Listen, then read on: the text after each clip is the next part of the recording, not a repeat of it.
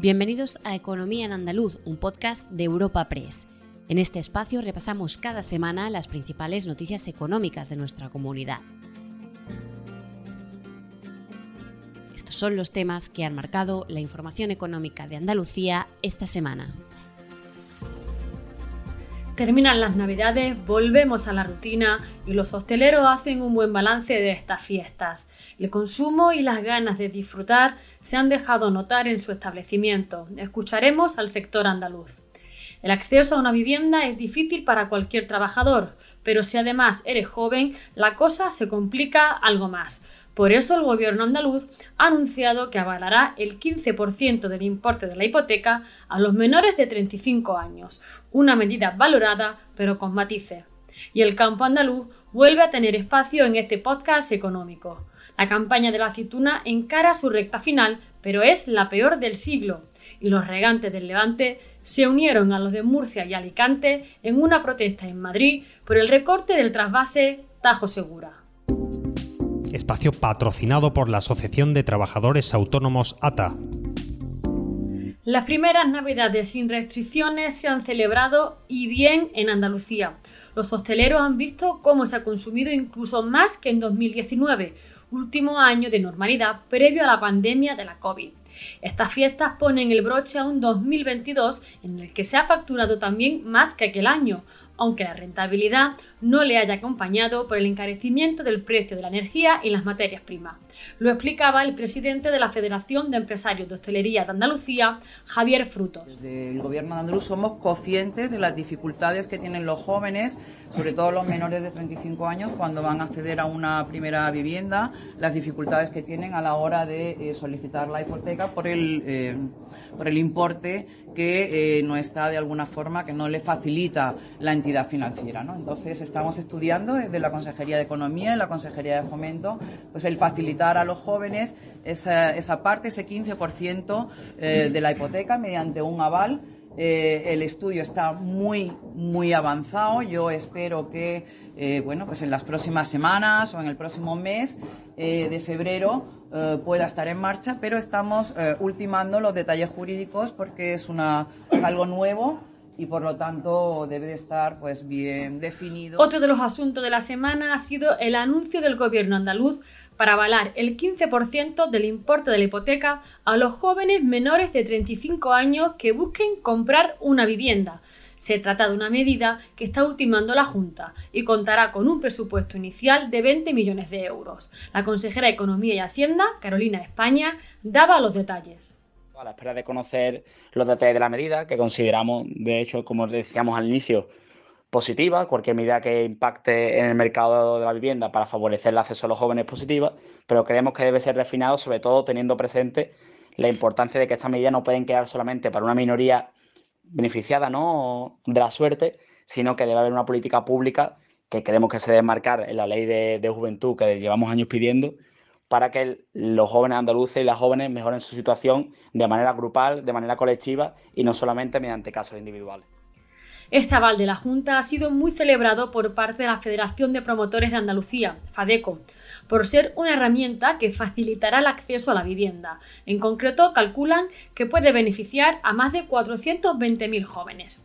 Con matices, pero también han valorado esta medida el Consejo de la Juventud de Andalucía, saludan cualquier propuesta para ayudar a los jóvenes, pero reclaman que se afine un poco más para no dejar fuera a la mayoría. Según sus estimaciones, solo beneficiaría a unos mil jóvenes y piden, por tanto, medidas más globales. Lo contaba a Europa Press Daniel Valdivia, presidente del Consejo de la Juventud de Andalucía.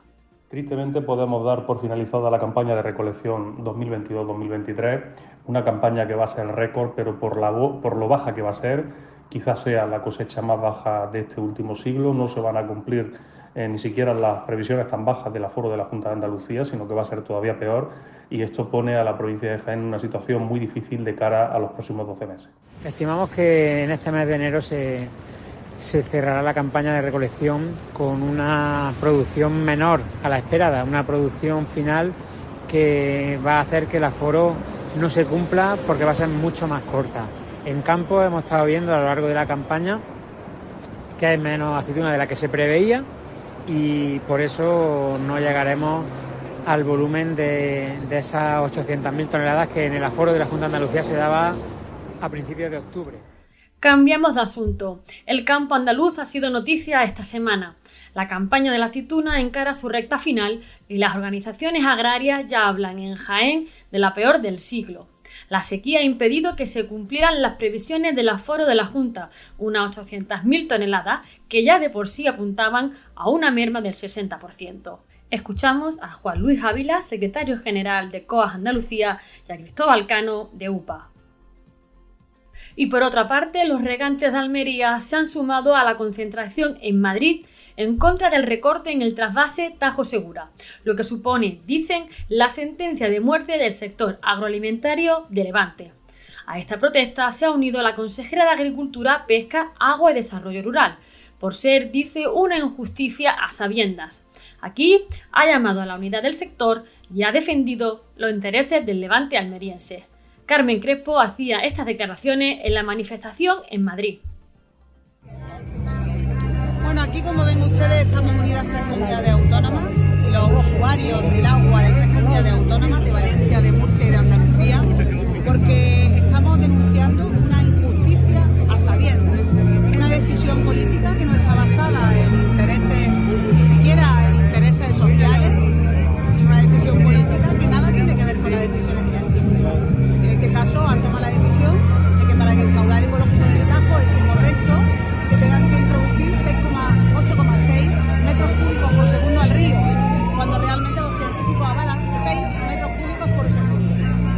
tanto esto significa una decisión de recortar el trasvase en 105 hectómetros cúbicos al levante español.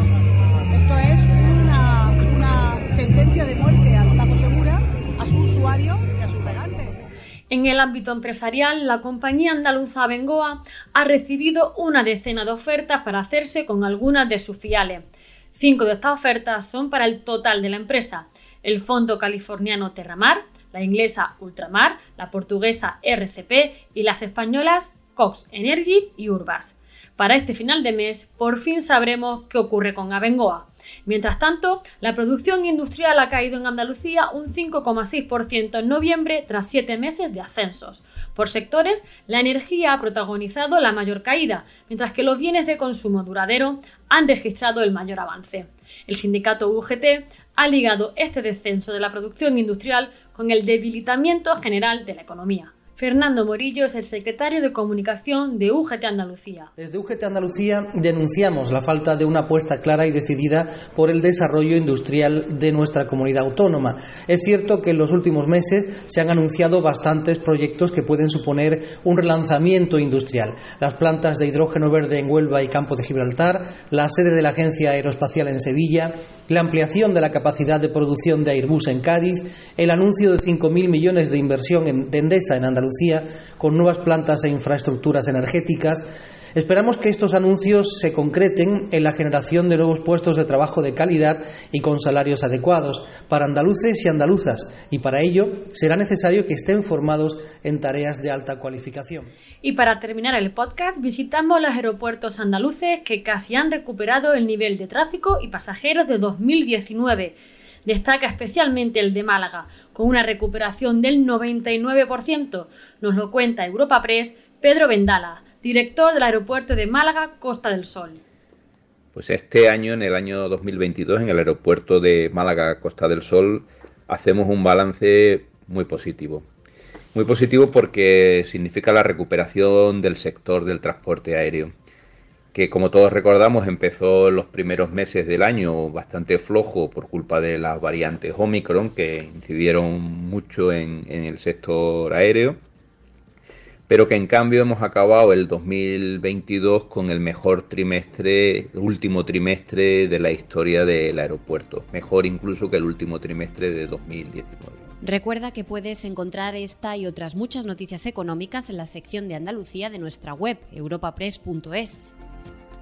Puedes suscribirte a este programa y al resto de podcasts de Europa Press a través de Spotify, Apple Podcasts, Amazon Music, iBox o Google Podcast.